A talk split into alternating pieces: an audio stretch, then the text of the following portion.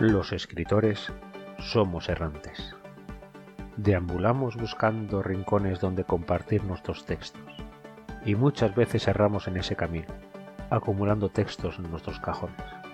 Incluso algunos erramos buscando un lugar perfecto para nuestras sesiones de escritura. Pero hay algo que en este eterno errar se mantiene siempre con nosotros, la palabra. Bienvenidos a la palabra errante.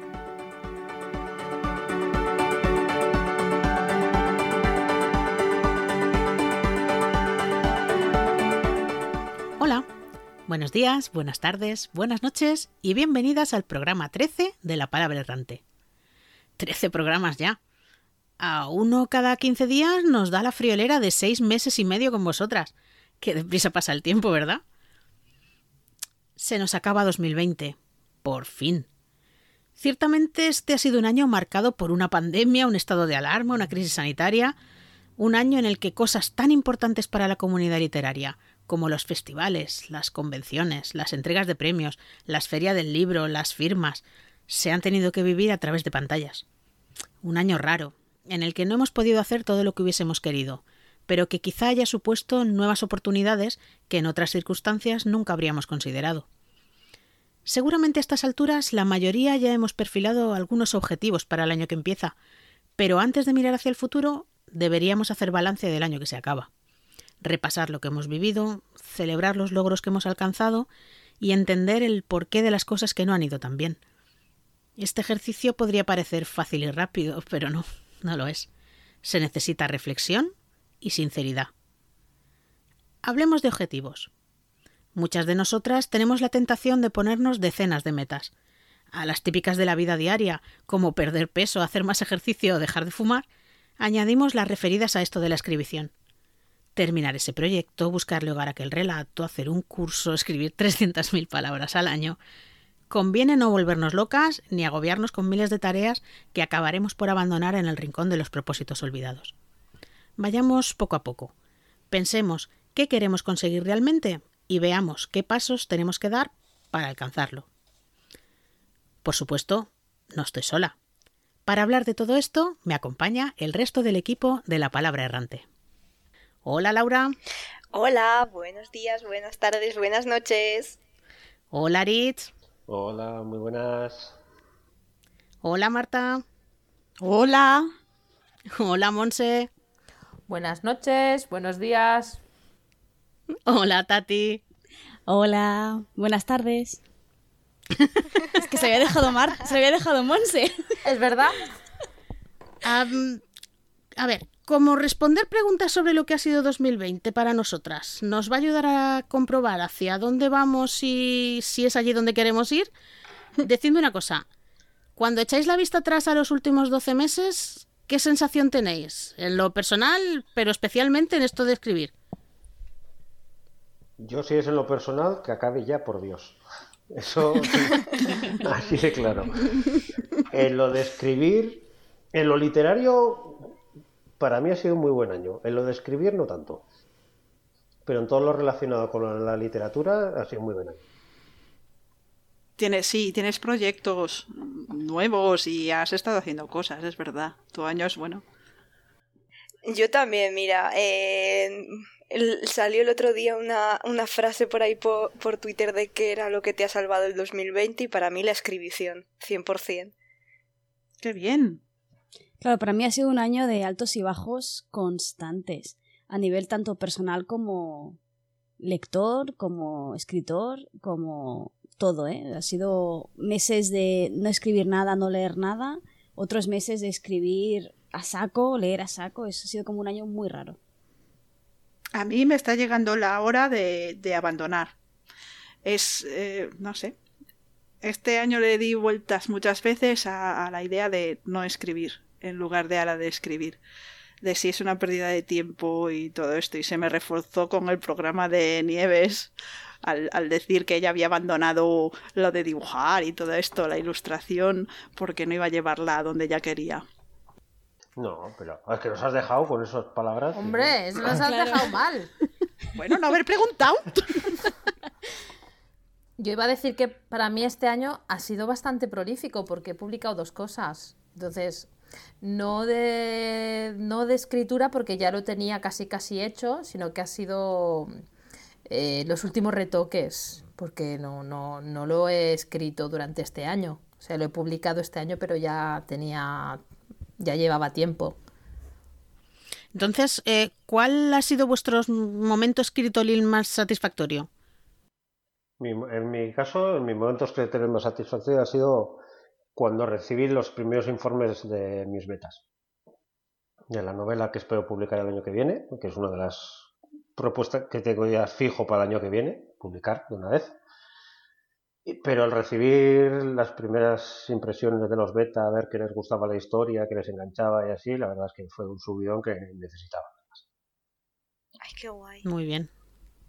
Bueno, a mí mi momento escritoril más satisfactorio del año ha sido cuando, cuando he publicado darle... Ah, ah, bueno, primero era muy satisfactorio, luego cuando vi que me había confundido con el título...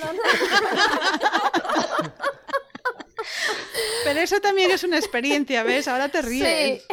Claro. Pero sí, fue cuando publiqué El secreto de los NARS. No el mundo de los NARS, sino el secreto de los NARS. Pues yo tengo el mundo y muy orgulloso de ello. ¿Es verdad? Sí, sí, sí. La versión exclusiva. Claro, Sí, sí. un incunable dentro de unos años. Claro que sí, cuando Monse gane el Nobel, eh, valdrá una pasta eso. Claro. Seguro. Sí, sí, sí. En medicina lo voy a ganar. Eh, en mi caso ha sido acabar un borrador. Lleva mucho tiempo que empezaba muchas cosas y no acababa de acabarlas, valga la redundancia. Y este verano pasado, eh, bueno, decidí dedicarme a, escribir y acabé, acabé un borrador, que es el que he estado corrigiendo este enano. Mira, ves, a mí me pasa igual. El mejor momento para mí ha sido acabar un, un relato. Em, Es una cosa cortita de 4.000 palabras, pero es mi primer relato acabado y es como, Es, es enorme. como un parto, ¿sabes? Sí. Es tu bebé. Sí. Sí, es mi bebé, es mi bebé. ¿Y cuál es la situación más difícil en la que os habéis enfrentado este año eh, en el ámbito escritoril? En mi caso, darme cuenta que el borrador escrito era una mierda. Pero en el buen sentido, ¿eh? De buen- en el sentido de, bueno, ahora toca arreglarlo todo esto. El mío es, es, es empezar a tener esa certeza de que no es el camino. Te veo muy negativa, ¿eh? De verdad, tienes el impostor aquí atacándote. No creo que sea cosa de impostoricidad. Eh, Entendería que, que se trata del impostor si, si tuviese algo entre manos y, dijese, oye, es que esto es una mierda, es que esto es tal, es que... pero no, es que es una apatía, es un aburrimiento, es un cansancio. Yo hay fases de la escritura que las llevo bastante mal, que me estreso mucho, entonces me hace daño. ¿Por qué hago esto? Es una tortura.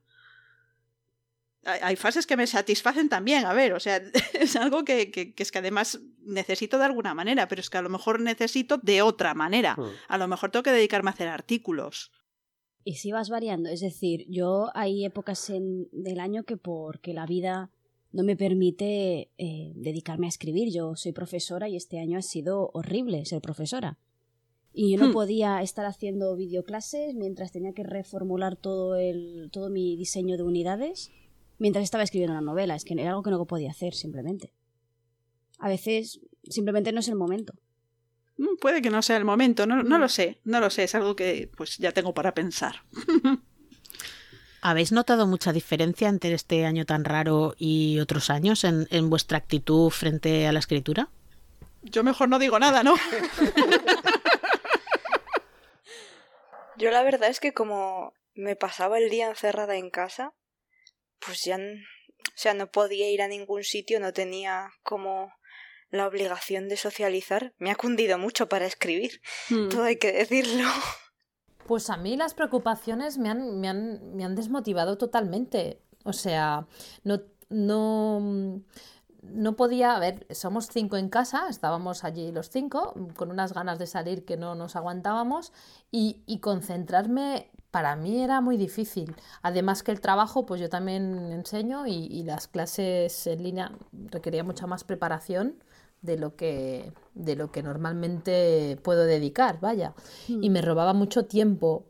Y, y luego no tenía energías para, para escribir. O sea, he escrito durante un periodo, he escrito mucho menos. A mí es que es al revés, era lo que me daba energía, digo, estoy todo el día encerrada, pero este es el momento en el que hago lo que yo quiero. O sea, estoy disfrutando con Mm, esto. Claro. Yo estaba mejor estando confinada en casa, que estaba ce- encerrada, tenía mi tiempo, lo podía disfrutar a mi modo, que ahora que estamos eh, de nuevo en cara a cara dando las clases, ¿no? Pachín pachán. Sí, que es como medio medio, porque hay días que tengo media clase confinada, otros días que no, que es, es un caos enorme. En cambio, antes que estaría tranquila en casa todo el día, pues no sé, una cosa que me ha llevado al confinamiento es valorar mucho mi tiempo. Porque antes iba un poco en catalán a nada bolit, no sé cómo sería en castellano, ir como, como una loca siempre de un lado a otro, y el confinamiento no tenía dónde ir. Así que he sabido aprovechar bien mi tiempo y dedicarlo a lo que realmente me gusta, que es, bueno, escribir. A mí me ha pasado un poco como a vosotras. Me, me he atascado un poco por las preocupaciones, por, por el estrés. Yo trabajo en un hospital y la verdad no es el mejor escenario para ponerte a imaginar. Bueno, a lo mejor como válvula de escape, pero, Ya. pero no sé. Ha sido un poco, un poco duro y, y sigue siendo porque, joder, a ver si se acaba esto ya de una vez. Sí, sí. Yo en mi caso, por ejemplo, ha sido el año de, de derribar tabús. De miedos que tenía personales, yo creo que el, el encierro me sirvió mucho. Escribir no tanto, porque al final con el niño, un niño de dos años no es fácil para buscar tiempos para escribir cuando te tienes encerrado 24 horas en casa. Pero sí me ha servido para pensar mucho, para organizarme mucho y para derribar muchos miedos que tenía, pues miedos a publicar, eh, miedos a, a dar mi cara al público. Eh, esos miedos que tenía siempre, eh, me sirvió el, el pensar y darme cuenta, estábamos tan mal con el confinamiento, con todos encerrados, todos así, que dije, me voy a preocupar yo de que si voy a mostrar mi cara en un vídeo en YouTube, voy a preocuparme yo si a alguien no le gusta un relato que he escrito. Digo, pues hay cosas mucho más importantes Mm. para preocuparse que eso. Mm. Sí. ¿Y Pues qué razón sí. tienes? Sí, sí, sí, sí, señor. Sí. Así que, Una ola, un sentido, aplauso, un algo. En otros ha sido horrible, pero en ese sentido me ha servido muchísimo el confinamiento. Pues sí. Sí. Sí, es que además es un tipo de superación que una vez que, que lo consigues, mm, ya está. Ya, no, no va a volver a atormentarte eso. Hmm, Sí, lo que pasa que es verdad que ese tipo de cosas, ese tipo de miedos, claro, eh, los llevas arrastrando años tras años, años, años. Sí. Entonces, sí. la primera vez, bueno, la primera y la segunda y la tercera y la cuarta y la quinta vez que derribas ese, ese miedo, estás temblando directamente. Dices, Dios mío, ¿dónde me estoy claro, pues lo has hecho muy bien, ¿eh? ¿Y dónde me estoy metiendo? Sí. ¿Qué estoy haciendo? Y, y luego me di cuenta cuando ya pasó el segundo, el tercero, las presentaciones en YouTube, que dije, es que estoy cómodo. Pensé mucho, que- a ver, es verdad que detrás, es verdad que son vídeos, o sea, presentaciones en directo y así, pero detrás tanto del canal como de las entrevistas hay muchas cosas pensadas. Y una, y una Claro. filosofía muy clara de lo que quiero. Entonces me siento muy cómodo en esa, en esa tesitura. En esas... ¿Ves? Yo quiero esa comodidad con la escritura y no la tengo. Eso se ha perdido. Bueno, pero Por eso considero que es que a lo mejor mm, pues no está orientada a lo que a mí me corresponde. o Que a probarlo. lo mejor tengo que hacer algo distinto. Claro. Yo, por ejemplo, este año que que he publicado encontrar. de la Bolsa Negra, el relato, eh, tenía Ujú. muchísimo miedo a publicar. Y es más, eh, estuvimos haciendo una escritura, un amigo, David Orel y yo, escritura, él tenía que hacer un relato, yo tenía que hacer, entonces en directo estábamos a través de Google Drive, estábamos, estábamos corrigiéndonos el uno al otro. Y la primera crítica que me dio de un relato que tenía muchas ganas y me gustaba mucho la historia y todo eso, no se parece, cambió muchísimo, ¿eh? Solamente me dijo dos palabras, me aburro. No me tan sopapo. Sí. Claro. Lo bueno es que tenemos tanta confianza para decirnos eso. Y, y tenía toda la razón. Fallaba muchísimo el ritmo de la novela. Me había metido un embrollo muy grande y me dijo, no, no, simplifica porque el final es muy chulo, pero por el medio te vas perdiendo. Entonces, eh, céntrate en el final y eso, y eso hice. Y la verdad es que estoy muy contento con lo que... Y si, si, no, si no llego a enseñarle el relato y no llego a, a compartirlo con él, hubiera sido un relato completamente distinto y mucho peor. Yo por compartir no, no tengo problema. Lo que he escrito está, está más que compartido. No, pero me refiero que, que no- que igual eh, no es el momento de, de novela larga, pero igual sí de Hmm. relatos, o microrelatos, o algo que No sé escribir disfrutar. relatos, de hecho, era algo que tenía pendiente. El año pasado pensaba, este año, relatos, porque no soy capaz, siempre me enredo más y voy más lejos. Pero no, ni uno. No, no me sale nada, no quiero, no me apetece. ¿Por qué me tengo que poner si no quiero? Así fue el nano también. Eh, ¿Y cambiar de género lo has pensado? Em, se me pasó por la cabeza, pero no veo a qué género. Es tedioso y yo no tengo a lo mejor la disciplina que hace falta. No la tengo y si no la tengo, pues mira, dedícate a otra cosa, ¿no? Y ya está. Bueno, pero la disciplina también es algo que se trabaja. O sea, sí, claro. sí, sí, sí que es verdad. Pero eh, bueno, no, puedes esperar que algo pase así de repente si, si no lo has estado trabajando. Ya, ya, ya. Mm, El asunto es que hay cosas, hay características de la persona que algunas personas tienen y otras no. Y yo lo que tengo que ver es qué características tengo yo y si me valen para escribir o no. Entonces, pues no sé, es algo que me estoy planteando todavía. ¿Era Picasso el que decía que la inspiración me pille trabajando? Sí, Pero Marta, ¿y si intentas hacer algún proyecto más corto o más sencillo? O un cuatro Porque- manos, o... Sí, porque a No sé. Veces... A mí me- Algo Al diferente. principio, sí. Yo al principio quería escribir una obra genial, maravillosa. Todos queremos. Famosa y, No. y que todo el mundo me rinda homenaje ¿no? y se arrodille ante mí. Pero claro, tienes que. ¿Eso es lo que piensas de, mi obra? No, no, no. Gracias. No, no, piensas eso de mi obra. eso. Dios mío. No, pero ¿Qué va a tenemos un poco ese, ese ego de escritor, ¿no? Y a veces, para empezar, es mejor hacerlo con una historia sencilla, que no, que no simple, Mm. simplemente para coger soltura y coger eso, disciplina. Que a lo mejor esa historia no va a llevar a ningún sitio, pero al menos lo has logrado y has hecho- has escrito una novela. O un, de- un relato. O un reto, el reto de Bradbury, eh, sí, de Ray Bradbury, el eh, escribir un cuento cada semana. Uy, pero eso es muy Pues, heavy. Qué difícil, ¿eh? Bueno, un microrelato. Empiezas una semana y luego a lo mejor escribes uno en un mes, pero todo eso que te. Todo eso que Pero tienes, el ¿no? intento, es el intento. Claro. No, no me siento yo en fase de probar cosas nuevas. Lo que me siento es en fase de reflexionar sobre lo que quiero hacer y no, o no. A ver, y también te puede pasar, a mí me pasó. eh, me gustaba mucho la lectura y la escritura y tuve una época muy mala y, y me bloqueé por completo. Y me di cuenta que lo que necesitaba era echar de menos escribir. O sea, si me obligaba, me sentaba fatal, pero en cambio pasó un tiempo y me di cuenta que necesitaba escribir. Entonces pasé de obligarme y sentirme mal a decir, no, no, es que yo quiero escribir, necesito escribir. Y le cambié el chip. Pues aprovecha para leer, a lo mejor, ¿no? Estoy encontrando que nada me agrada en la lectura también. Yo creo que tengo un, un cambio de enfoque interno y tengo que encontrarme y ya está. Cuando me encuentre, pues ya vendrá lo que tenga que venir. Sí. Vamos con el balance. Si queremos, hacemos otro programa sobre mis. Ah, pues, mis pues venga, en va. premio. Contadme cuál ha sido vuestro mayor éxito este año, vuestro mayor error y qué habéis aprendido de, de ellos. ¿Me vas a seguir o no? No, yo, yo estoy pensando. Hombre, tú precisamente. Claro, Laura, no tienes fácil. Yo la de Laura la sé, ¿puedo decirla yo? El éxito, la verdad es que ha estado muy bien este año porque, a ver, he tenido publicada eh, Las Guerras de la Alianza y además los dos relatos que he escrito para presentarlos a concursos han salido publicados también. Pero es que no sé. Te lo estás comiendo todo. Expulsada del grupo. El problema es que no me veo el error. Del grupo. ¿Esta mujer qué hace aquí? No sé, que se vaya con Nieves ya. Venga. Bueno, Tira, tira. los dos extremos. Este año tengo la escribición muy subida.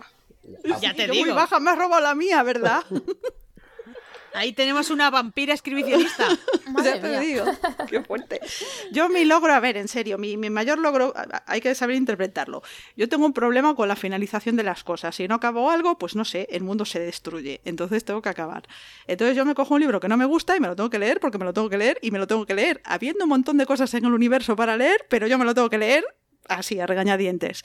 Entonces este año he conseguido abandonar un libro muy pesado, muy horrendo y que empecé en enero de 2019. Enhorabuena. lo tengo, lo tengo parado desde, no sé, meses, meses. Y por fin he dicho, no. No, Pues esto mándalo no lo a voy a leer. esparragar. Sí, ya lo he hecho, Pues ya está. ya lo he hecho.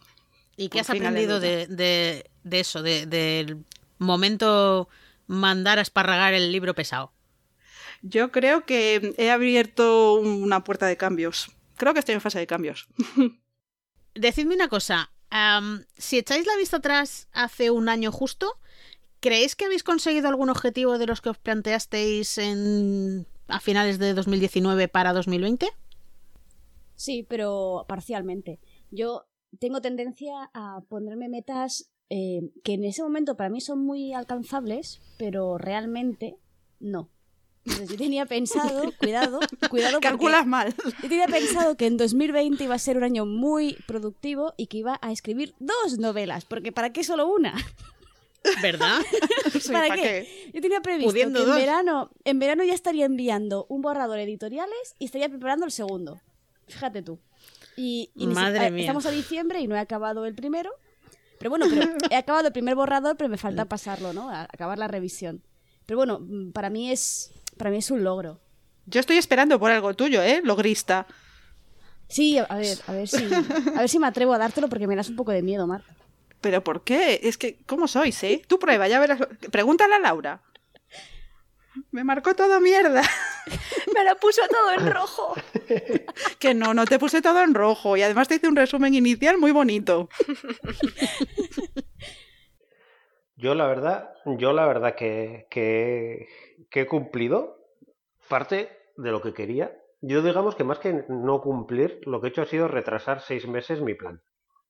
El confinamiento me ha retrasado el plan que tenía al principio, que era eh, el, mi relato, La Bolsa Negra, quería haberlo publicado bastante antes y eh, ya tirando finales de verano, otoño y así, empezar a mandar las, la, la novela a editoriales. Entonces, pues se retrasó todo con todo el tema del confinamiento y entonces, pues he publicado más tarde el relato y el envío a editoriales, pues espero hacerlo en enero. Pues yo una de las cosas que quería tener claras en este año era si el manuscrito terminado de Marras, ese que ya me aburre tanto, iba a estar escrito en lenguaje inclusivo directo o si iba a utilizar el indirecto solamente o si me iba a pasar al femenino genérico y sigo sin saberlo. No he conseguido nada en ese sentido. Me, me estoy yendo hacia el otro lado. Uh, deriva, deriva, deriva inversa. No sé. Hay otro, otro logro que, bueno, que no es del mundo escritoril en sí, pero sí del literario, es que yo llevaba mucho tiempo queriendo pasar mi página web, mi blog, a algo multimedia. Y al final el proyecto de mi podcast, no, no este, sino el individual, está saliendo bastante bien. Sí, es que está Y- chulo, ¿eh? Y lo, y lo saqué, o sea, además que lo saqué muy impulsivamente, fue, venga, va, el mes que viene sale y ya está. Fue un poco así. Porque si no, lo, si no lo hacía así, no lo iba a hacer. Pues te salió bien, ¿eh? Sí, sí, sí. La verdad es que me gusta cómo está quedando. Desde aquí os lo recomiendo a todos. eh, de donde nace la fantasía de Tati, que seguro que os gusta. Gracias. Yo como logro personal, vale la publicación de, de- de los NARS, pero como lo- logro grupal, la creación de este podcast. sí, Mm. sí. Esto Eso ha sí. sido un buen logro. No, tío, es una gozada. Y además inesperado. Sí, también fue un poco así, ¿no? Muy espontáneo. Sí, fue en plan bebé de pandemia, ¿no? Como los pandemias que, estás em- que están empezando a nacer Está- ahora. Sí, ahora, ahora, ¿eh? Y, y decía yo al, al principio del programa que llevamos ya más de seis meses con programas en online y desde, desde que a Monse se le ocurrió precisamente hacernos aquella propuesta y que nos apuntamos los demás como nos faltó tiempo para apuntarnos al bombardeo. Sí. Em, esto del, pos- del podcast, ¿por qué? Cada uno, ¿por qué lo hacemos? ¿Qué nos aporta? Bueno, a mí me ha superado el miedo al teléfono. Ya, ya puedo hablar por teléfono y antes no podía. Es- es- Eso es una aportación tremenda. A mí lo que me, me, me, me, roba muchísimo tiempo, sobre todo, bueno, estos últimos episodios más, pero bueno, me roba muchísimo tiempo, pero también estoy aprendiendo un montón de cosas y, y eso, eso mantiene mi mente ocupada, que no puede estar desocupada. Investigo cosas, exploro y me abre puertas a personas también. Sí, eso es lo que voy a decir yo, el relacionarme con otros escritores, no solo con vosotras en sí, sino con todas las invitadas y colaboradoras que tenemos. Sí. Que eso quieras que no hace que se puedan hablar de cosas distintas, confrontas tu opinión con otras personas o descubres hmm, cosas distintas. De ti y del entorno y de todo. Es exploración. Y yo lo noto además a, los dos niveles, a nivel intelectual y a nivel emocional. Físico no, porque estamos a la distancia, pero si no, imaginaos, abracitos y mimitos. Todo muy bien o muy mal, muy pesado, muy déjame en paz. No sé. A mí sí, a mí, aparte de encontrar esto, ¿no? De, de, esta colaboración, de que donde no llega uno, llega el otro, que estamos así, no sé qué. Si hay un día que no, que no nos decimos nada, como que os echo de menos ya. Tú es que eres muy sensible, Monse. mona. Sí, y bueno, y compartir hablando. Claro, y compartir cosas, mm, compartir reflexiones, compartir muchísimas cosas que a lo mejor a mí no se me habían ocurrido, ¿no? Y que y veo pues otros puntos de vista, temas súper interesantes y además he conseguido ver que en un Excel puede haber muchos colorines y mucho.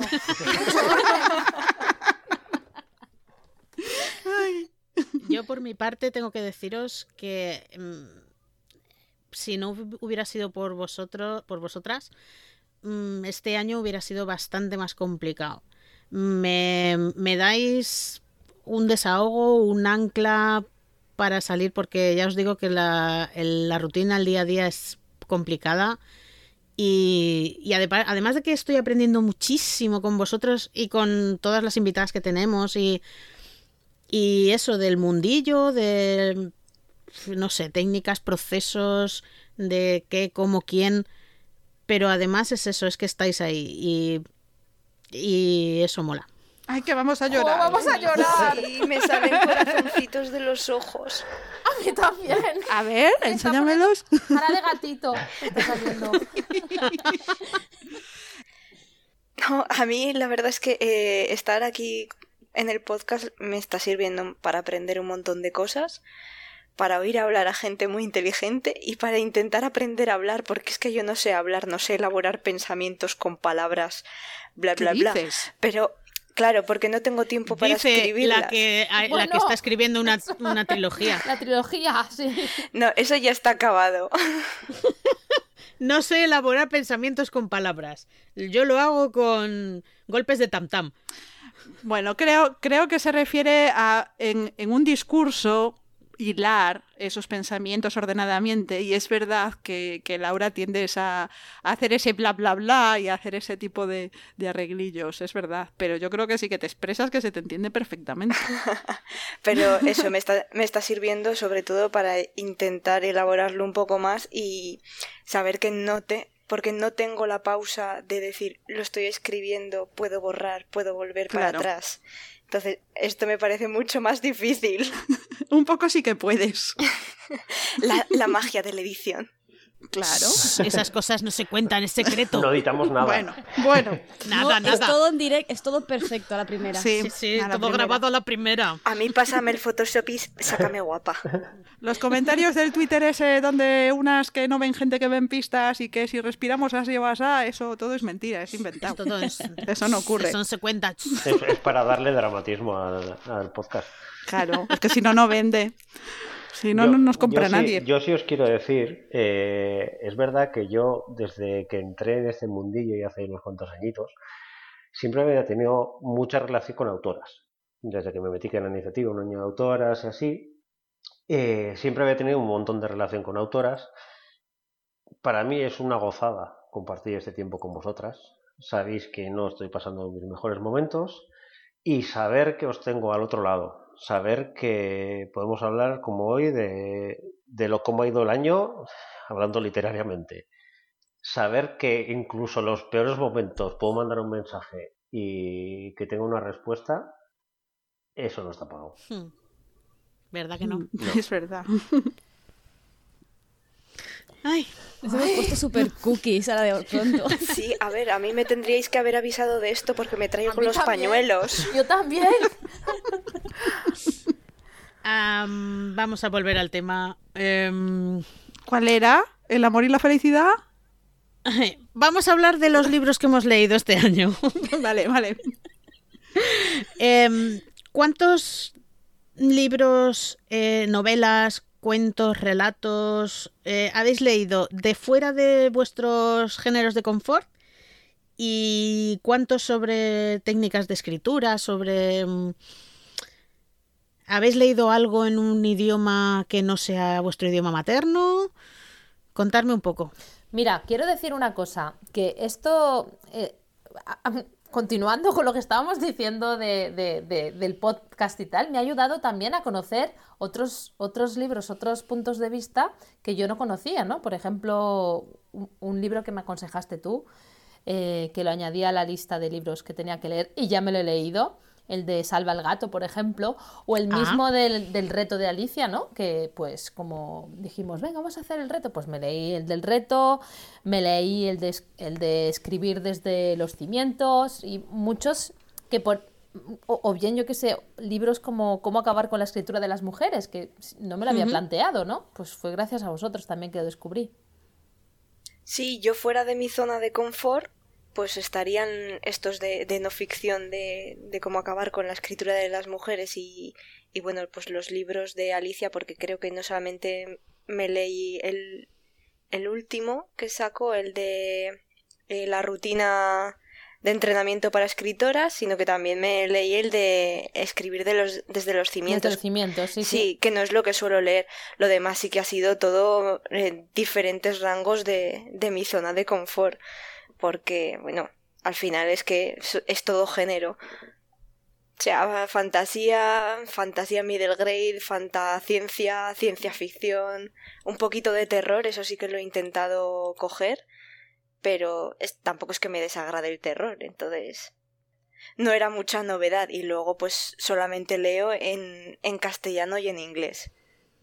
No, no he prob- tenía pendiente eh, La Brigada Luminosa, me lo quería comprar en, en catalán porque la portada me flipa, pero todavía no me lo he podido comprar. Así, en castellano es Brigada de Luz, del de Cameron Harley. Sí, Yo tengo que decir que he hecho una incursión en la erótica y eh, hasta ahí llega mi, ba- mi, mi bagaje. No, no. O sea, no es, eh, es, es... Intentas cultivarte, leer cosas eh, diferentes para... mm, y no, no va conmigo. Vamos a dejarlo ahí. ¿Era durante esa época del dedo de la ducha o qué? No, no. El no. Me has hecho como ponga colorada. ¿Esto ha sido para tu bagaje de enemies to lovers?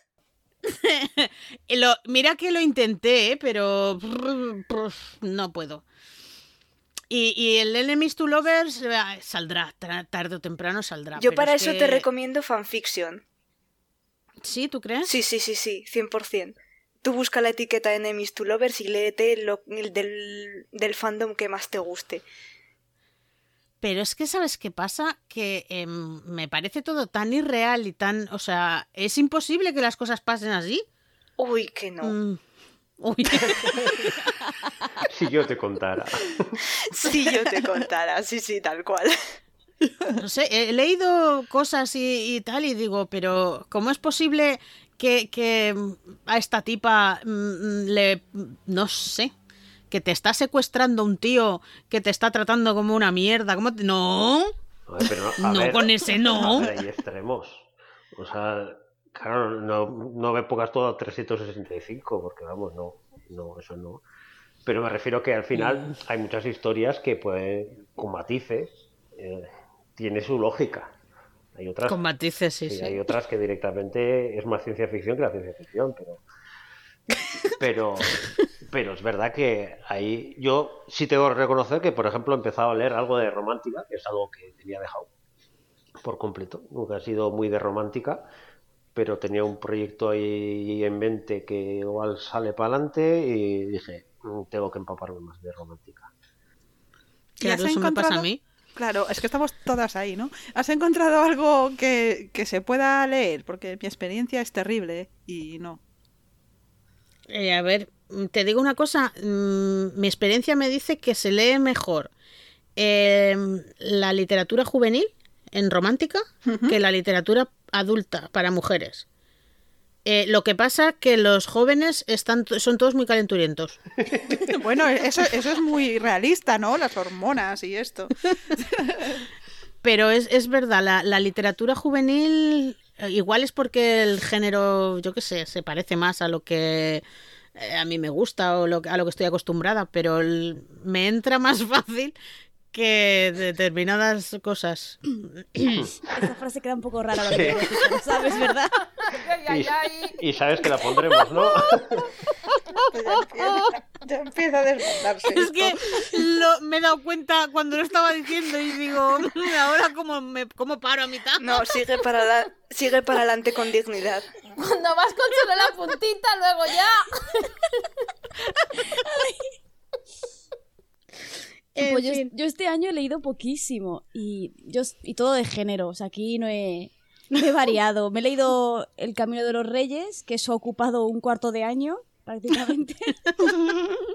Pero es muy bueno, es muy es bueno. muy bueno y quiero leerme la saga entera, pero claro, es que a tres meses por libro pues me, Sí. me hago vieja. Es mi objetivo Yo- para el año que viene.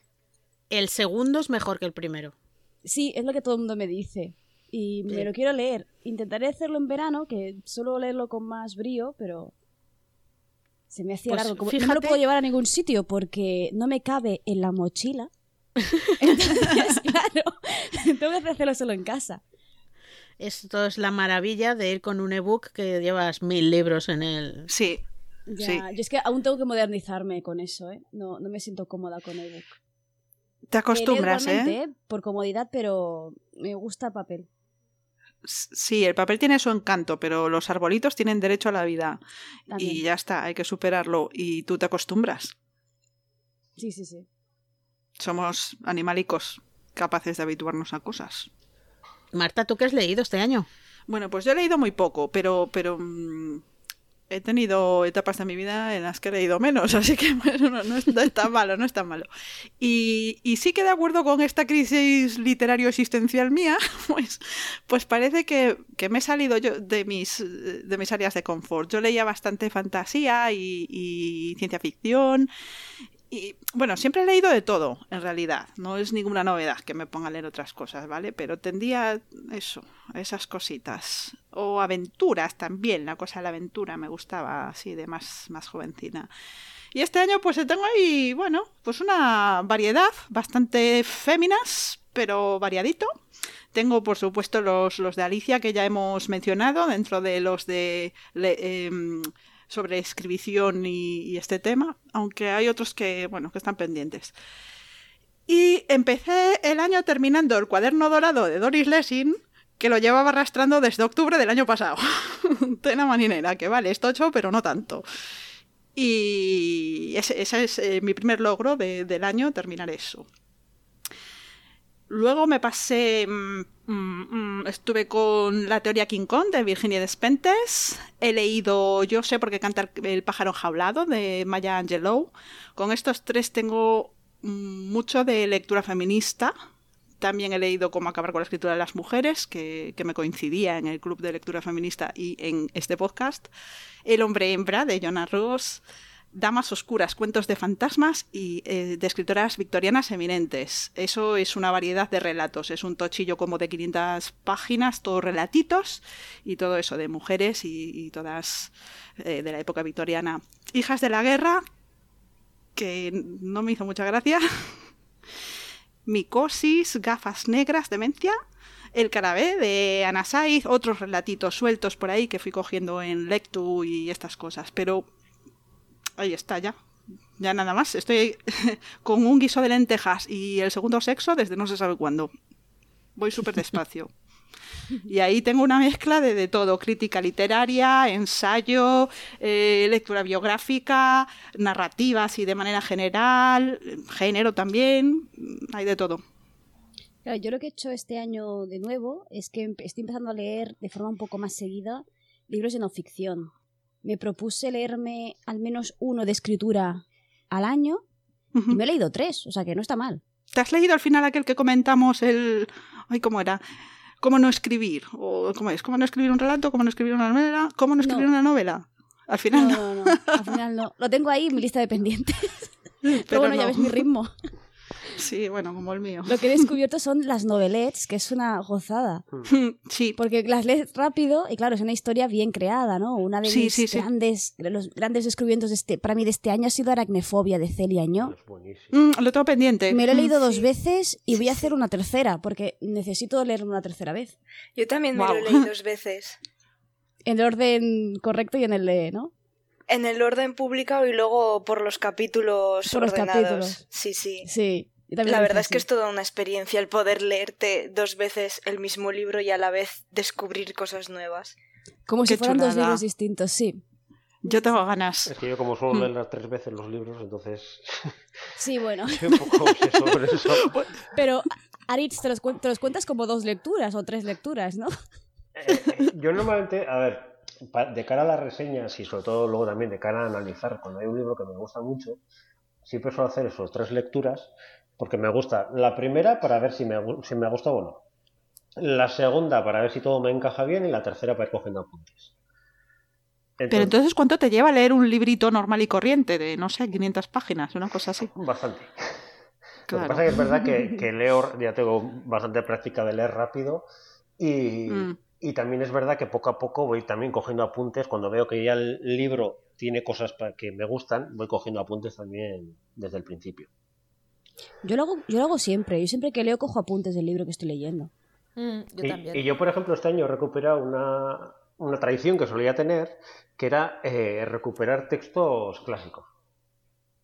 Eh, Mm. Este año he vuelto a leer Frankenstein, eh, Drácula, algunos de Poe y Shirley Jackson. Y la... ¡Sorpresa! Sí, qué raro. Y, y la verdad es que me encanta hacer eso porque cada vez que lees, después de haber escrito el relato que hice, o justo fijándome en algún detalle concreto que quiero para, para el ritmo o la historia que quiero yo, lo que sea, vas descubriendo matices nuevos que te hace todavía que te guste más la novela. Mm, ¿eh? Sí. Por ejemplo, yo me acuerdo, Frankenstein, la primera vez que lo leí me, me impactó mucho, pero sin más. Dije, va, está muy bien y ya está. Lo conocía más Frankenstein por las películas y ese tipo de cosas. Y luego ya cuando lo he cogido como escritor, eh, me encanta ver eso, el- la pureza de todos los sentimientos que aparecen allí, la dureza, el- la venganza. Y me gusta mucho cómo lo, lo plasma. Entonces ya es otra Mm. visión de la novela. O sea, es a veces tengo esa sí, sí tengo esa ventaja de que a veces desconecto y solamente lo leo como lector, no como escritor. Y entonces leer la misma novela, primero como lector y luego como escritor, es toda una experiencia. Porque al final... Deberíamos hacer así todas. Sí, al final como lector me, me dejo llevar por la historia, si me gusta o no. Y cuando acaba la historia y me ha gustado, hago la segunda lectura para saber por qué me ha gustado. Y ahí empieza el- mi parte escritor. Yo no reflexiono mucho sobre los libros que leo y sí que es algo que querría aprender a hacer. Sí. Mm. A mí la lectura crítica me cuesta. Me cuesta porque me sumerjo mucho en la historia. Cuando me doy cuenta, eh, han pasado tres capítulos que no he analizado. y Claro, por eso Y hago, me cuesta, por me eso hago la relectura yo. Porque me pasa eso, voy, voy metiéndome en la historia, me dejo llevar y cuando acaba todo dice, ostras, me ha gustado mucho. ¿Y por qué me ha gustado? Y entonces empiezo otra vez.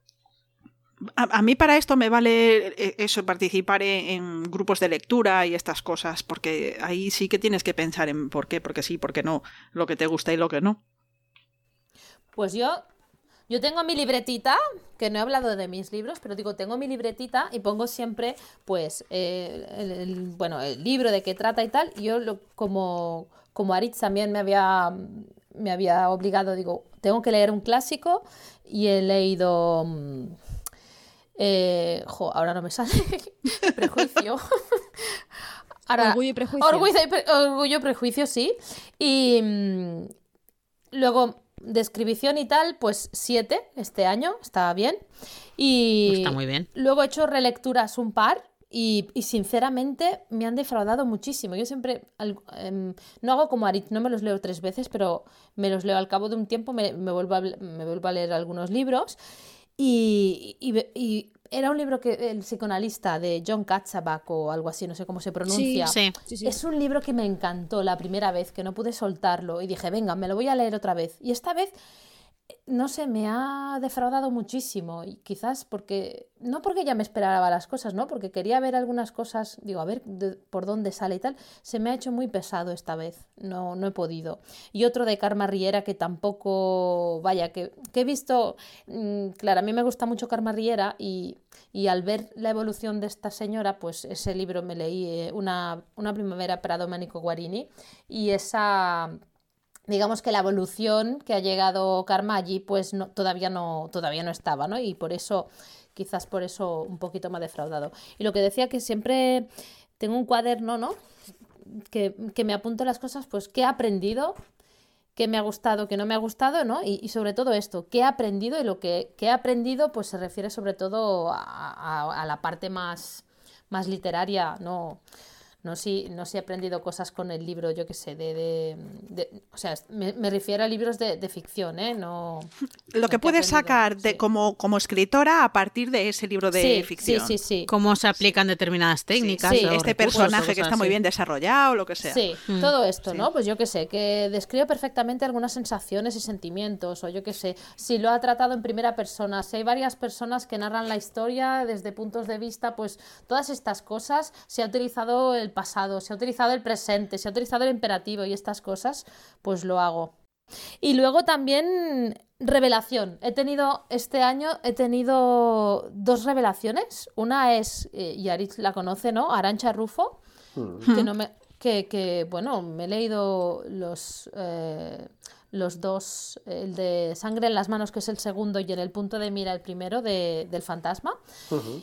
me ha gustado muchísimo pero no solo la historia sino cómo escribe esta chica Sí, es es una muy- es una pasada Yo, el primer libro, el de En el punto de mira, fue una Sí. de mis primeras reseñas y le tengo muchísimo cariño porque es de las primeras novelas que me senté a analizarla eh, en cuanto a ritmo, en cuanto a utilización de la, de la- del narrador, sí porque sí tiene un comienzo ritmo- que empieza en segunda persona, que me parece súper sí súper sí, curioso. sí sí que, te- es que verdad tengas un inicio en segunda persona y, y luego analizando mucho el ritmo, sobre todo de cara al final de la novela, que te atrapa, te atrapa, te atrapa y, y viendo que no solamente es por la historia, sino también por la manera de escribir, la manera en la que lo cuenta.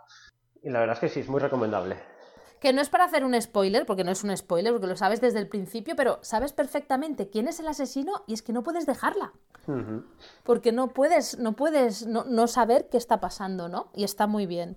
Y otra revelación que he tenido, eso que decíamos de, de romántica, yo no suelo mm, leer romántica, pero este año también he dicho, venga, voy a leer algo de romántica. Y he leído un libro que se llama Malditas piruletas rojas, auto, autoeditado con Amazon, y me he reído. No es, no es erótico, ¿eh? Es romántico. Pero, pero Y de una humor. cosa de humor, pero una cosa ya desde la primera escena que te encuentras en el dentista es una, una cosa que le aconsejo totalmente. Y es, es el amor entre, entre, entre un guardia civil y una. Y, y una no. Bueno, un- uno de derechas y uno de izquierdas, venga, para no decir demasiado. Y es muy divertida, muy divertida. Vale. Y ya para acabar, ¿cuáles son vuestros propósitos escritoriles para 2021? Yo tengo que pensar. Bueno, no está mal pensar. Pensar, es, es importante pensar. Es, es importante. ¿Tú ¿no? has pensado, Marta? No, que- Marta, ¿has pensado que a lo mejor el problema es que em, Piensas demasiado, ¿no? em, o que igual necesitas hacerte un mapa un poco más Me quieren llevar al lado oscuro. elaborado? Claro. Habla el GPS. Eh, no, no tengo problema de, de cómo llevar la historia, tengo problema de que no me apetece. y entonces pues no tengo propósitos literarios tampoco, ¿sabes? Mi propósito es aclararme y ver a ver qué voy a hacer con mi vida respecto a esto. ¿Alguien más? A ver, propósitos. Eh, yo lo primero que tengo va a ser acabar la novela que empecé en el nano, que no sé si conseguiré acabar el primer borrador este mes de diciembre o será para principios de enero. Porque ¿cuántas palabras llevas ya?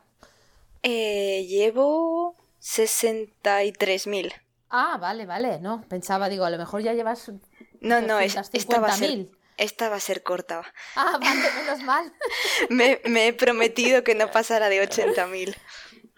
Ya, Menos mal. ya veremos si lo cumplo. A ver si cumples, claro, claro. A ver. Que a lo ver normal es que a mí esto se me vaya de madre, pero no, Mm. espero esta dejarla cortita. Luego también eh, preparar un relato para la antología de Freya que es celta. Esta vez la convocatoria Qué es celta. Qué chulo y eso. oye, pues si consigo salir por segunda vez en una antología suya, pues em, Sería muy bien. Puedo dar palmitas con las orejas, que a mí me da igual. Yo lo que quiero es escribir un relato por salir un poco de, de mi zona de confort, que es lo que hago con los relatos. Y luego, bueno, pues tengo pendiente el corregir la segunda y la tercera parte de, de las guerras de la alianza, que eso ya va a ser bastante trabajo. Y pues supongo que empezaré alguna otra novela, seguramente será el, lo que he empezado a llamar el proyecto Creepy. Otro lado oscuro, así me gusta. Sí, sí, fanta- fantasía oscura con una señora que puede convertir todo lo que toca en oro y otra con poder sobre la sangre. Mm. Pues Sí, ¿eh? Muy Tiene bien. buena pinta. ¿Tati? ¿Tú Yo, qué tienes a ver, previsto? yo, a ver, a ver. Yo me propongo cosas, ¿vale? Otra cosa es que se cumplan. Y yo soy un poco mapa con esto y yo me pongo fechas límite, que luego me las paso un poco por donde ya sabéis. Pero en principio he- me he puesto como objetivo que para mi cumple, que es en marzo, como mucho abril, tener eh, este borrador listo para poder enviarlo a donde sea que vaya a, envi- a enviarlo, porque no tengo claro qué voy a hacer con él. Que sea como el objetivo principal de este 2021. Y luego ponerme con otro proyecto que también tengo acabado de escribir, pero que tengo que revisar y reestructurar. Pero ahí ya no me, no me mojo. Yo no sé si voy a terminarlo o no en este año. Pero sí que me gustaría intentar participar en alguna, en alguna antología o presentar algún relato. Porque es algo que me da miedo hacer. Mm. Y era simplemente para, para vencer ese sí, miedo. Sí. Mm. ¿Aritz? Yo la verdad que la agenda la tengo llena de, de propósitos. Luego veremos lo que cumplo, pero bueno. Por un lado tengo, eh, a principios de año quiero mandar ya eh, propuesta editorial con mi primera novela. Lo quiero este año también tener el borrador de la segunda ya también ya listo para betas y a poder ser ya mandado a los beta.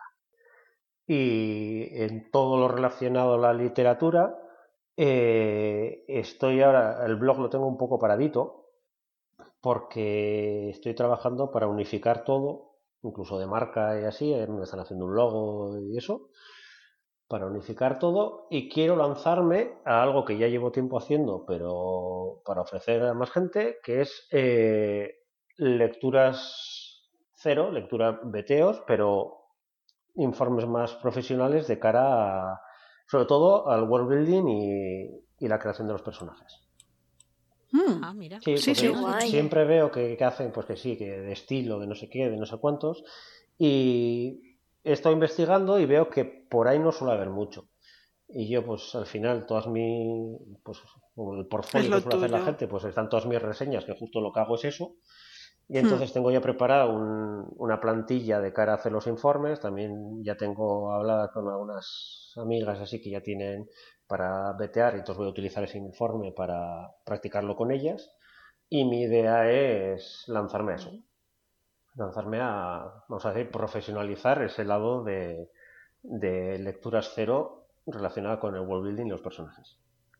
Me parece muy buena idea. A lo Pues mejor sí, te sale por ahí. interesante, Sí. sí. igual te sale la profesión de tu vida por ahí, ¿eh? ¿Quién sabe? Oye, si, si me diera por lo menos para que no me cueste dinero el blog y, y esas cosas, no- oye, Sí, para cubrir. y, y algún que otro libro, porque yo como normalmente los libros me los compro yo, es algo que, Claro. que siempre, además muchas veces algún autor me viene y así me suele decir, oh, te ofrezco el libro, lo que sea, y digo, no, a mí lo que me gusta es, si quiero apoyar a, a una autora, la mejor manera de apoyar a autoras es comprando su libro. Es comprándolo, sí. Sí, yo siempre hago lo mismo cuando me hacen alguna propuesta así, le digo, no, no, no me lo des. Yo, por eso yo entonces me gusta comprarlo y Mm. claro, eso es un presupuesto. Bueno, al final leo, leo mucho, mucho, mucho y por mucho que ahora intento que sea sobre todo ebook, salvo los que son así más especiales, que eso sí me gusta tenerlos en papel, eh, es cierto que es un dinero. Y entonces si Sí. consiguiera que por lo menos no me costara dinero todo esto, pues yo encantado. Pues, total lo vas a hacer igual. Sí, sí, por eso. Al final, esto sé que voy a hacerlo, porque lo llevo ya haciendo años. Es algo que si yo me metí en el mundo de la literatura era por eso, porque me encantaba analizar los libros y inventarme historias en esos mundos, antes de incluso de saber que existían las fanfiction y cosas así. Y, y me di cuenta que disfruto muchísimo en- analizando los mundos.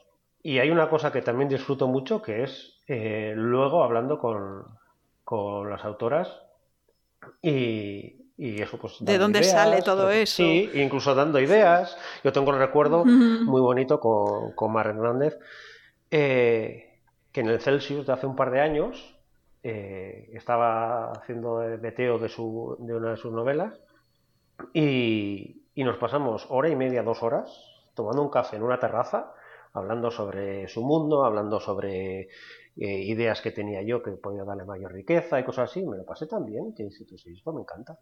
Pues, para adelante. Claro. Yo tengo objetivos bastante más humildes. Yo de momento con terminar terminar lo que empecé para el nano y un par de ideas más que tengo. Es lo que dice lo que dice Tati. Mm, con dos cojones voy a por dos novelas este año. Me parto. Eh, con terminar mm, un borrador yo creo que me doy con un canto en los dientes Es que si es el primero, claro que te das. Hombre. Sería un- una finalización Claro. que te está abriendo al siguiente paso ya. No es solo finalizar este, es empezar todo el resto de tu vida escritora. Claro, es que. Es que tú te. O sea, yo lo veo como que estás escalando una montaña mm, y ahora me da por pensar, pero es que cuando llegues arriba, cuando ya lo tengas todo y lo- terminado y esté para que lo lean betas y para. eh, tienes que volver a empezar. Sí. Es que la montaña no se acaba nunca. Nunca. Spoiler alert. Sí. Me cago en la leche en qué nos hemos metido. Es como el capítulo Ahí estoy 15 yo, ahí estoy yo. y que piensa que está en la cumbre y luego todavía más, más alta todavía. pues, Sí, parecido. siempre hay más. Sí, sí, que luego parece que haya subido 7 kilómetros y eh, está ahí a 40 centímetros del suelo. Pues eso. Yo sí, yo sí te recomiendo, eh, por experiencia propia, como dirían en eh, Frozen y así, lo de suéltalo, suelta la novela, cuando la escribas, suéltala. Porque yo cometí el terrible error de acabar de escribirla, dejarla en el, en el cajón un tiempo, volverla a leer, volver a cambiar cosas, volver a meterla en el cajón, y es una pesadilla, porque no acabas nunca. No es para siempre. Y al final dije, no, no, hasta aquí. Yo la primera novela que escribí no es una novela, es, es un monstruo de 150.000 palabras Jolín. que no lo he vuelto a leer en mi vida. Eso está ahí y no va a salir a la luz jamás. Mándame ese, ¿Por que te da igual lo que le haga. pero yo, yo- yo- yo le puse, le puse un, punto final y Ya. dije, es una mierda. ¿Vale? O sea, a- eh, tenéis que pensar que al inicio de la, de la novela no sabía puntuar diálogos. eh, pero al final Bueno, sí. ya está. Entonces, claro, como tardé un porrón de tiempo en escribirlo, al principio estaban los diálogos hechos con los guiones de, del Sí. Word Vale, tu caso ¿Sí? es igual y que el mío. y al final yo lo hacía con raya. Pero, pero igual, yo tengo ahí el primer libro de la tetralogía esa que iba a sacar y el otro día lo Mm. cogí porque lo tengo lo tengo imprimido y por ahí archivado y lo abro en una página al azar y digo, madre de Dios, las puntuaciones de los diálogos. Bueno, hay que aprender, ¿no? Claro. Uf, es el proceso, es el, el proceso. problema es ese, el sí. problema. A mí me pasaba lo mismo. Y el problema era que luego lo volví a coger y decía, eh, esto es hacerlo mejor. Venga, me pongo a hacerlo. Y no, paf, no, sí. esto no, pero aquí voy a meter esto. Y lo hacía. Y dice, Sí, no acabas claro, nunca. Claro. Tienes que saber decir. por eso ya hay que está. soltarlo y decir, Ya está "Mira, y no vale. Sí, lo que. No, no sé quién me. Un amigo me, dijo, no me acuerdo quién fue. Me dijo, eh, al final eh, tiene que ser lo mejor que podías escribir hasta ese momento y teniendo claro que esa novela es hasta ese punto. Luego vas a seguir mejorando, cambiando estilo, cambiando formas o lo que sea. Pero es que si no lo sueltas, vas a estar cambiando eternamente, porque es que eternamente vas a ir evolucionando, eternamente vas aprendiendo cosas, eternamente sí. incluso los gustos te van cambiando y lo que antes te gustaba, como en mi caso, algo más light, cada vez es más oscuro y al final no hay día que lo acabe. Dice, no, Pero no, es que es pues, verdad, porque cual- cualquier cosa que, escribe, que escribas te sirve para aprender algo, hmm, que, que Sí, forma sí, es parte de tu ser ahora. Es tuyo del pasado. Ahora, ahora saldrá mi, mi vena totalmente friki, ¿vale? Pero. ¡Cuidado que viene! em, la- cuidado, la, la Eneida, por- escrito por Virgilio, Sí. ¿vale? Estamos, nos hemos ido a Roma. Tardó 15 años en escribirlo y se murió antes de acabarlo. Y dijo que era horrible que por favor no lo publicaran nunca. Vale. Claro, es- el- pidió, pidió a Augusto que por favor quemara su obra porque era una mierda. claro, eh, eh, estamos en lo mismo, o sea, es el mismo sentimiento humano que llevamos arrastrando siglos. Ese, ese señor La impostor. se mejora. Y luego, te- y luego Es el tuvo algún antepasado, los sobrinos de Tolkien, que siguen sacando cosas, sacando cosas de Tolkien, y le dijo, mira, hay que aprovechar y hay que sacar esto. Y al final, pues diremos Sí. eso. Es que es verdad, es que muchas veces incluso somos tan duros con, con nosotras mismas que decimos, eh, esto es terrible, esto es horrible. Luego lo pasas a alguien y dice, que hay que mejorar, claro que hay que mejorar, pero es que si esperamos a tener el libro perfecto, no vamos a publicar nunca. A ver, que yo me cojo cualquier lectura de, de, ¿sabes? Gente conocida, que son buenos escritores y le encuentro fallos. Porque hay cosas que yo haría de Sí, otra manera, que- porque me gusta más de otra manera, porque... Es que somos personas. Claro, es que... Pero es que aparte no solamente es hablar de fallos, es hablar de, de cambio de, De estilo, gustos, de evolución, sí. de, de todo. Una de las cosas que me gustó. Que, que me dijeron en uno de los informes es que se notaba la evolución en la escritura. Y es que eso es lo Hmm. que también quería que se viera, porque al final, si volvía al principio y empezaba a retocarlo desde el principio, es que otra vez iba a ser casi empezar, de- no empezar de cero, pero casi, y es un bucle continuo. Y dije, Claro. no, lo he soltado, ya lo he leído. Así luego me pone a echar la bronca si no lo publico. Oye, ¿no fue, no fue Franz Kafka también que le, que le dijo al amigo, por favor, cuando yo me muera, no quema todo lo que he escrito? sí, y sí. el amigo, sí, sí, ya, ya. Sí, sí. me quedan los derechos también. Caso. Pero, ah, y sí, sí recomiendo, que ya es el segundo año que lo hago, en este caso lo, lo hacemos en el Celsius, pero sí recomiendo hacer pactos firmados. Porque eso te crea una obligación. Pacto contigo mismo, dices. No, no, no, pacto con otra Con persona. el diablo, con el diablo. ¡Oh, Jesús! Bueno, en mi caso, ¿Con el diablo o con la diabla? en mi caso es Lidia, que la tuvimos en el programa anterior, así que no sé si está muy bien Sí. decirlo del diablo, pero bueno. Es, es correcto, La diabla, que sí, que sí. diablo. Es una diablilla. Ya, ya- hemos conseguido un hate. Vale. chicas. Pero, Que no, pero que sí, No, que Lidia es buena Sí, gente. pero sí recomiendo Diablilla, y lo sabe. firmar. Nosotros hicimos el pacto ese que, que llamamos el del, el del el paseo de la vergüenza si no, si no llevamos un por lo menos algo publicable para el siguiente Celsius. Y es verdad que, te- que parece una tontería, pero funciona. El anterior lo hice con MJ y ya veis, el libro de MJ ya está a punto de, de salir. Hay que frotar a Ritz, es el que funciona. Claro. Sí, el, el- el problema es que a mí- se frotan conmigo, pero a mí yo todavía no he publicado, pero bueno. Eso, eso también suena mal, pero bueno. Yo no sé si son las horas, pero estoy pensando muy mal, chicas. Luego, luego me decís a mí. Pero, Eh, pero sí os digo que, que eso funciona, ¿eh? Y funciona. Y además, como, como hicimos nosotros desde el año anterior y este año, eh, frotarse siempre funciona también. Y, luego ¿Y hay tiene que ser así con estropajo o vale en plan suave? Hombre, suave es mejor. Depende, Hombre, depende del hay gusto momentos- de cada uno. Ah, que vale, vale, va para gustos, va para gustos. Sí, el- Entonces tienes que encontrar a alguien compatible con tu restregor. Sí. Y yo que os iba a preguntar ahora si le habéis pedido a Papá Noel algo relacionado con la escritura y después del frote como que no sé si pega, ¿eh? Un estropajo.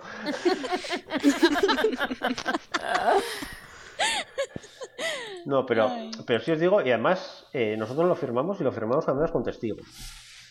Que también es importante. Claro, Claro, para no tienes- escaparse, sí, sí. Porque por un lado tienes a gente metiéndote presión y sabiendo que se va a partir de risa contigo, o de ti, si no lo cumples. Más bien de Sí, ti. también. Alguien porque- se va a reír, ya está. Sí, sí, porque nosotros el, el paseo de la vergüenza que tenemos preparado en caso de no cumplirlo va a ser también para grabarlo. Pero, pero sí, sí es verdad que, que al final es, si te obligas contigo mismo, si tienes mucho poder de obligarte a ti mismo, perfecto. Pero si eres como yo que dices del perfeccionismo y decir, no, puedo hacerlo un poquito mejor, un poquito mejor, un poquito mejor, el tener a alguien que te diga, no, no, un poquito mejor, no, ya, mándamelo, ya, se agradece.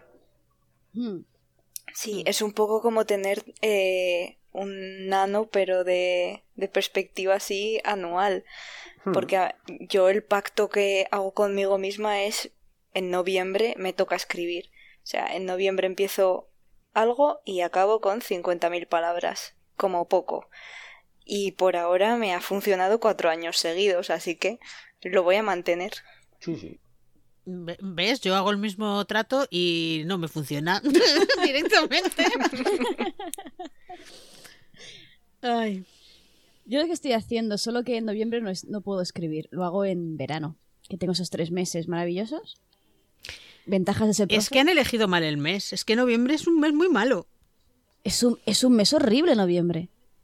A mí me, me tocan evaluaciones, entonces no puedo. Es verdad. Pero en verano tengo los tres meses y los dedico enteros a escribir. Podría ser agosto, que yo qué sé. Hay algo en julio, ¿eh? En, en la página del Nano. Sí, hay un El camp. camp. El camp, Hay un camp. sí. En abril y en julio. En, en abril sí, y en junio, julio. Y ahora que estamos en estas fechas, ¿le habéis pedido a Papá Noel algo relacionado con esto de la escribición? Yo qué sé, eh, algún software, algún bolí de colores, un cuaderno con olor. Os vais, os vais a reír porque yo lo que le he pedido ha sido una silla cómoda. Es importante. Porque me dejé, me dejé, me dejé la espalda. Sí, sí, muy importante. sí, sí. Porque si no, mm, ¿cómo vas a escribir tumbada en la cama con lumbago? Es que Mal, claro. así mal. Yo no tengo derecho ya a pedir más, porque a mí ya me han traído, bueno, me han traído el equipo para el podcast, que estoy aquí súper montada con mis cascos gamer mega guays, y mi super micro y mi todo. Y también me trajeron ya la mesa de escribición anticipada, esa tan chula que os compartí Mm, ah, sí. por Telegram. Ah, sí. Mi mesita chula. La tablet también me la trajeron para que pudiera hacer mis cositas mientras ponía la tele de fondo o lo que fuera todo, en ¿no el sofá. inspiración? Y ahora que lo tengo todo. Mira, voy a pasar de esto. Igual es que estás muy cómoda, tienes que ponerte Claro. así. A lo mejor es eso, a lo mejor es eso. Eso. igual Oh, O es- no, por escribe favor, no. haciendo el pino el puente. problema también. El problema también es que me entretengo con otras cosas, me alimento intelectualmente de otra manera, entonces, claro, no echo de menos ahí tanto eso. Me pongo a codificar, he empezado a programar en otro lenguaje y cosas así, entonces, bueno. No es que no haga nada, tengo actividad, pero es diferente. Bueno, hay épocas para todo. Sí, sí, sí. Yo creo que es eso, que es una etapa y ya está. Pero tengo que, que ver si es que me pasa algo o si es efectivamente, pues nada, una etapa y ya. Yo he pensado que este año, mm, para Papá Noel, me voy a dedicar un... O sea, me voy a dedicar. Me voy a apuntar a un Patreon de alguien. Qué guay, muy bien. Ay, Es un doble- Quiero hacer yo. Sí. Es, eh, me parece muy buena idea, Rebeca. Porque es una cosa que de la que tú vas a sacar beneficio, pero además estás ayudando a otra persona que consiga sus objetivos también. y Por eso. Muy, muy. Sí. Yo, por ejemplo, os puedo recomendar al de Alice Pérez Gil, nuestra madrina, que yo soy ya padrino desde, desde hace ya un tiempito. Y la verdad que, aparte de apoyarla como autora, que me lo merece todo y más, eh, es muy, muy, muy práctico, porque tiene eh, sesiones semanales de escritura, eh, tiene los artículos, tiene se comparte un grupo, la verdad es que se le ocurre muchísimo. ese es, uno de los que estoy valorando, sí. te puedo decir que es muy bueno. Además, suele publicar también relatos de, gente muy buena, también exclusivos para la gente del Patreon. La verdad es que, es muy, muy bueno. O sea, es una persona que, que no que ves que el, que el Patreon se le ocurra muchísimo. Es más, a veces se le ocurra demasiado. Le decimos, eh, frena un poco que te va a dar mal que estás con mil cosas a la vez y además con, no, pero el Patreon y el Patreon, y a ver, que te tomes un par de días de descanso. Que te, va a dar damos permiso. Que aprovecho para pedirle a la gente que nos estáis escuchando y tenéis un Patreon y ofrecéis cosas chulas, contárnoslo por Twitter a ver si me convencéis. O nos enviáis un audio y os lo ponemos. El Patreon de Lidia, que también se lo está currando. Eh, tener anterior. También está el de MJ también. La verdad es que hay patrons. Además, lo bueno que yo creo que estoy viendo ahora, que cada vez hay más Patreon currados. Que no son un lugar donde apoyar, que también. Es un lugar donde se crea comunidad, que es muy importante. Conseguir una comunidad no solamente para la autora, sino también los que la apoyamos, que entre nosotros tengamos relación, hagamos cosas. Eh, pero también son Patreons muy diferentes, variados, que depende de lo que busques, puedes encontrarlo. Eh, lo que decíamos, eh, el de Lidia, si quieres aprender corrección o si quieres mejorar tus textos o lo que sea, tiene las sesiones. Eh, tienes el de MJ, tienes el de, el de Alicia. Son muy distintos dentro de la misma idea, lo que es un Patreon, pero con un enfoque muy distinto y que depende cada cual lo que busque en el Patreon, aparte de apoyar, lo puede encontrar. Claro, depende de lo que necesites. o lo que quieras trabajar más en ese momento, si quieres algo más de marketing, o sea, algo más de, pues, marketing o, todo lo que se le ocurra a MJ. Eh, si, si, ves que flaqueas eso en, el tema de estilo o ritmo, lo que sea, dices, pues eh, unas sesiones con Lidia y así también estaría genial. O quiero aprender cómo lo hace Alicia, y dices, pues mira, pues, pues tienes la opción. Y hay muchísimos más, lo que pasa yo os hablo un poquito de las que tengo más trato. Algo tipo lo de Lidia, yo creo que está muy bien para em, empezar también tú a ver cuáles son tus puntos débiles y tus puntos fuertes, ¿no? Y luego ya te vas con unas pautas para trabajarlo y ya mm, puedes pensar en otra cosa más. Lidia me corrigió, ya dije el, capítulo anterior, cuando me corrigió el, relato, aprendí muchísimo con ella. O sea, porque lo hace tan detallado, tan eh, explicado además, que no es que diga esto está mal, dice, no, no, esto está mal por esto, por esto, por esto, y yo te recomiendo esto. Claro. ¿Cómo aprendes? Y me di cuenta que hmm. cosas como el ritmo, que sí le daba importancia, pero detalles del ritmo de que tiene las frases, el párrafo, eh, fijarme en el ritmo no solamente en ritmo general, sino en detallitos, aprendí muchísimo con ella. Y es justo lo que hace ella en el Patreon. ¿Alguien más que quiera aportar su carta a Papá Noel? Mm, pues yo es que ya me he comprado casi todo lo que quería que bueno, ha sido una velita para ponérmela al lado mientras estoy escribiendo y crear ambiente. De estas así, de las que son de, me parece que era de soja y con olorcitos especiales, a ver si me voy buscando un olor para cada historia y lo puedo asociar y entrar más en el mood. Y luego también me di el caprichito de encargar una, una cajita literaria He cogido la de diciembre de los mil planetas, que te viene pues una novedad de, sobre todo de literatura juvenil. Son novedades eh, de autoras nacionales, entonces no son las cajas estas que eran populares así, pues de, de libros del mercado de Estados Unidos o bueno, de libros de habla inglesa, y además viene siempre con detallitos, con postalitas o, o dibujos, marcapáginas, cositas hechas por artistas independientes también de, de aquí de España y, está muy chula. Entonces estoy esperando a que me llegue, que es mi regalito de Navidades. Sí, yo tenía un regalo inesperado que, que es la, el calendario de Adviento de Literap ah, que, al ser, eh, pues eso, no se podía guardar hasta después, porque al final el calendario de Adviento es lo que tiene, que es para diciembre. y la verdad es que es una gozada, o sea, ya, ya me llamaba la atención antes, porque tener un calendario de Adviento literario me parece una ideaza.